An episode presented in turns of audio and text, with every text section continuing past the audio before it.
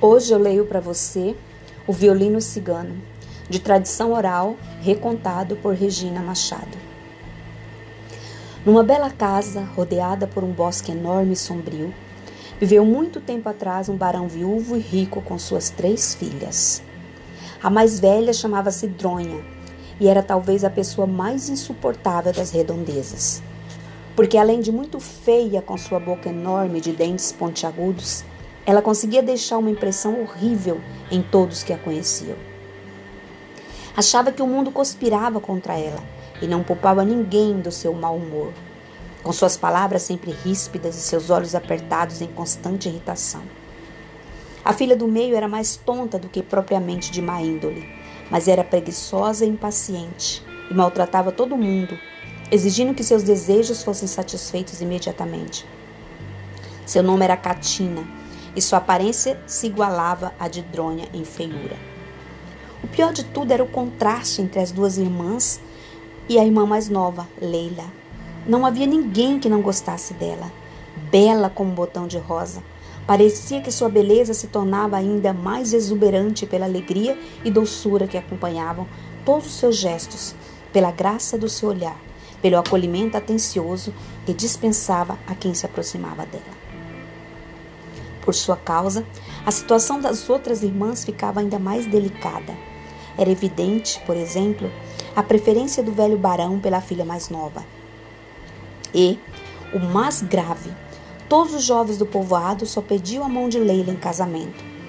Para garantir que as duas não ficassem solteiras, o pai dizia que só permitiria que Leila se casasse depois das irmãs. Isso não adiantou nada, já que ninguém aparecia para cortejar Dronha e Catina. Um dia, elas pediram ao pai que não deixasse mais Leila ir junto com elas aos bailes e festas, para ver se alguém as convidava para dançar. Assim foi feito. Mas, mesmo Leila tendo concordado de bom grado em não sair de casa, as irmãs ficavam a noite inteira sentadas no canto da festa, ignorada por todos. A raiva que as duas sentiam de Leila foi aumentando dia a dia. Até que Dronha chamou Catina e lhe disse: Temos que fazer alguma coisa para nos livrarmos de Leila. Se ela continuar viva, não há esperança para nós. Vamos ficar solteiras até nossa morte. Que horror, disse Catina. Ela é nossa irmã. Você não pode nem pensar em fazer nada contra ela. Não conte comigo para nenhum plano. Pois então está bem. Cuido de tudo sozinha. Não preciso mesmo de uma idiota que só atrapalha como você. No dia seguinte, o drone convidou Leila para um passeio no bosque. Leila ficou feliz, afinal quase nunca saía de casa e adorava caminhar no meio das árvores. As duas passaram a tarde conversando enquanto se embrenhavam cada vez mais para o fundo do bosque, onde havia um grande precipício à beira do caminho. Foi para lá mesmo que Dronha conduziu a irmã, sem que ela desconfiasse de nada.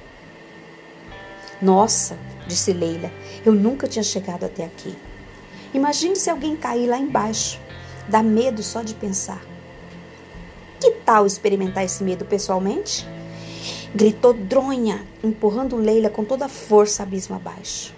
No meio da queda, a pobre menina agarrou um ramo de zimbro enraizado no morro e ali ficou dependurada, tentando não soltar a mão de jeito nenhum. Por favor, ela dizia, não faça isso comigo, Dronha.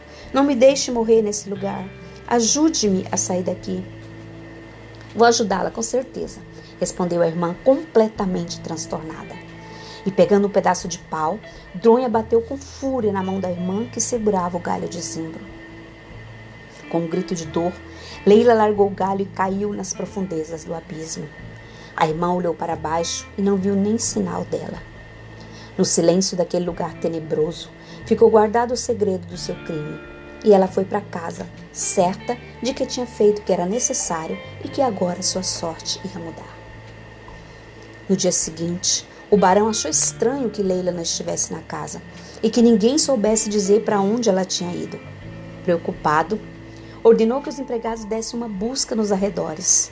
Depois foi ele mesmo, acompanhado de homens valorosos, procurar a menina nos quatro cantos daquele reino, dia e noite sem parar mas Leila tinha desaparecido. E por incrível que pareça, ninguém se lembrou de procurá-la no bosque. Um ano se passou, e enquanto na casa grande o barão chorava a perda de sua filha, Leila jazia sem vida no fundo do precipício. Mas enquanto seu corpo se decompunha e se misturava à terra, as folhas secas, as pedras e areia, o ramo de zimbro que permanecia na sua mão foi se enraizando e ganhando força no meio daquele solo fértil e úmido. Depois de dois anos, transformou-se numa árvore comprida, cujos ramos mais altos chegavam até o caminho à beira do abismo. A copa imponente da árvore de zimbro balançava ao vento, e de seus galhos emanava uma estranha melodia, que em tudo se parecia com uma música cigana. Todos os dias, atraído por essa melodia, um jovem pastor cigano chamado Lavuta se aproximava da árvore e sentava-se embaixo dela. Ele era conhecido como o melhor tocador de violino da região. As pessoas diziam que, quando ele tocava, era como se os mais melodiosos espíritos da floresta estivessem animando seu coração e seus dedos. Todos paravam seus afazeres para escutá-lo. Até as crianças, as plantas, os animais e os rios se aquietavam num silêncio embevecido quando Lavuta tocava. Toda vez que ele ouvia o lamento da árvore de zimbro, deixava seu rebanho e vinha para perto dela.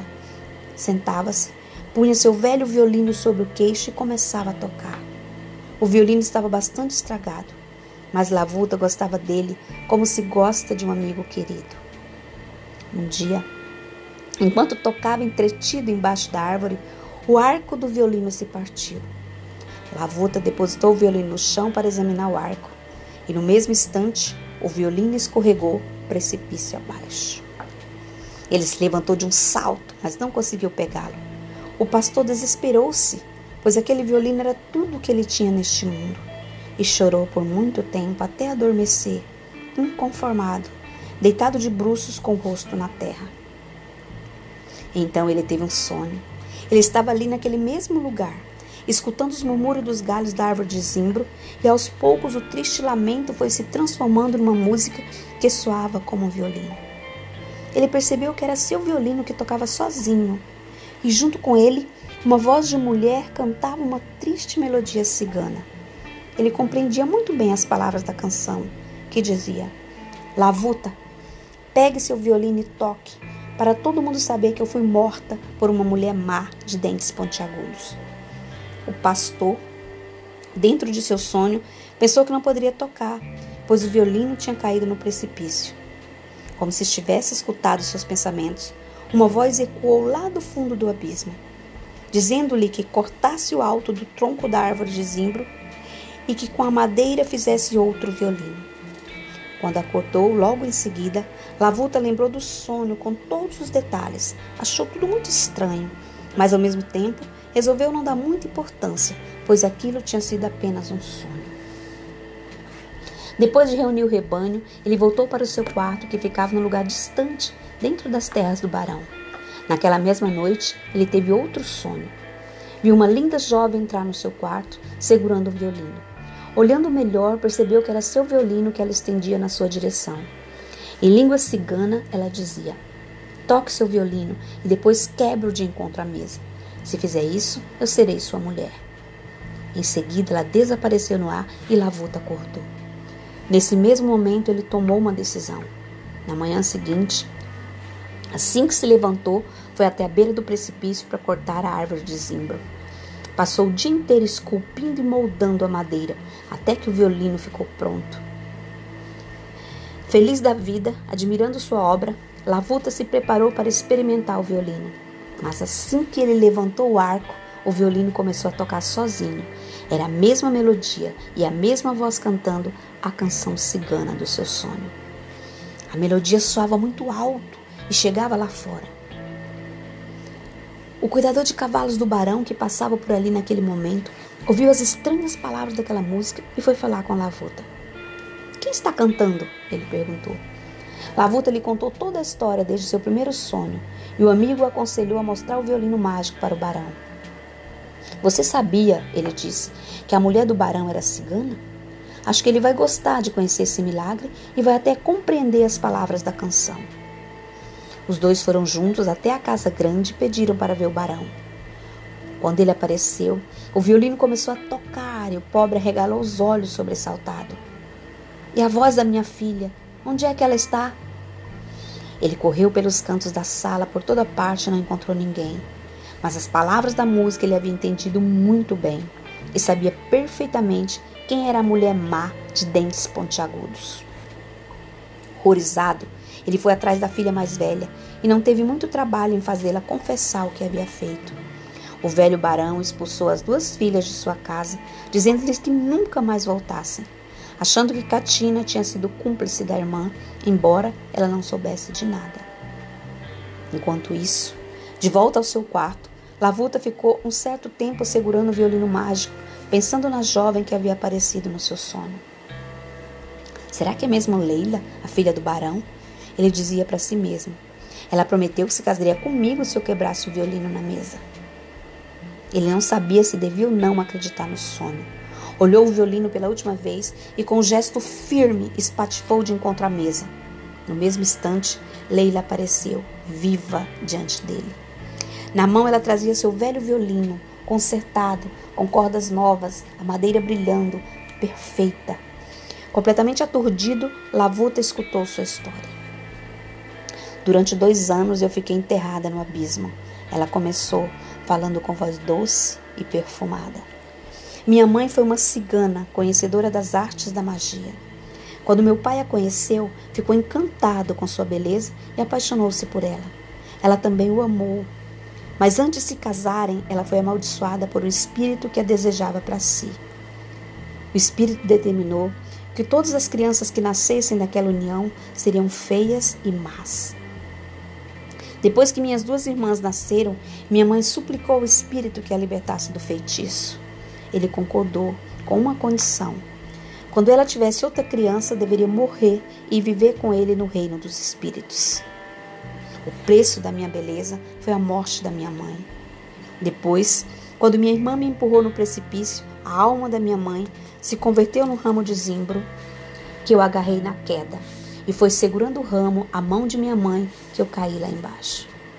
Criando raízes, o ramo virou árvore e eu pude nascer pela segunda vez do corpo da minha mãe. Mas minha forma humana eu só poderia recuperar se um homem transformasse a madeira da árvore no objeto mais querido do seu coração. Você amava seu violino, Lavuta. E quando ele caiu no abismo, eu sabia que apenas você, com seu amor, poderia me devolver a vida. Por isso apareci no seu sonho e agora estou aqui. Parece que o que tinha que acontecer já foi feito, disse Lavuta. Eu recebi meu violino de volta e você voltou a viver. Mas também me lembro de uma certa promessa eu não a esqueci, disse Leila com um sorriso encantador. Você não quer experimentar seu violino antes de mais nada? Lavuta se preparou para tocar. E como antes, o violino começou a tocar sozinho, a melodia do sonho acompanhada da canção cigana. Pouco depois, o barão entrou atraído pela música e mal pôde acreditar quando viu a filha estendendo os braços para abraçá-lo. Meu pai, ela disse, o pastor Lavuta me devolveu a vida e eu prometi casar-me com ele. O velho barão estava tão radiante que não fez nenhuma objeção ao casamento. Pouco importava se seu futuro genro era um pobre pastor. A única coisa que ele queria era ver sua filha feliz e viva. E ele nunca teve nenhuma razão para se arrepender do seu consentimento. O pastor Lavuta ficou conhecido em todo o reino, não por ter se casado com a filha do barão, mas sim por ser o maior violinista de que aquele povo teve notícia. Até hoje se conta histórias que falam de como Leila e Lavuta se amaram, dos filhos que tiveram e de como o pastor prosperou e tornou-se senhor daquelas terras, graças à sua arte que a todos encantava. Mas todas as histórias que foram contadas de geração em geração começam falando do verdadeiro amor e da sabedoria de uma mulher cigana.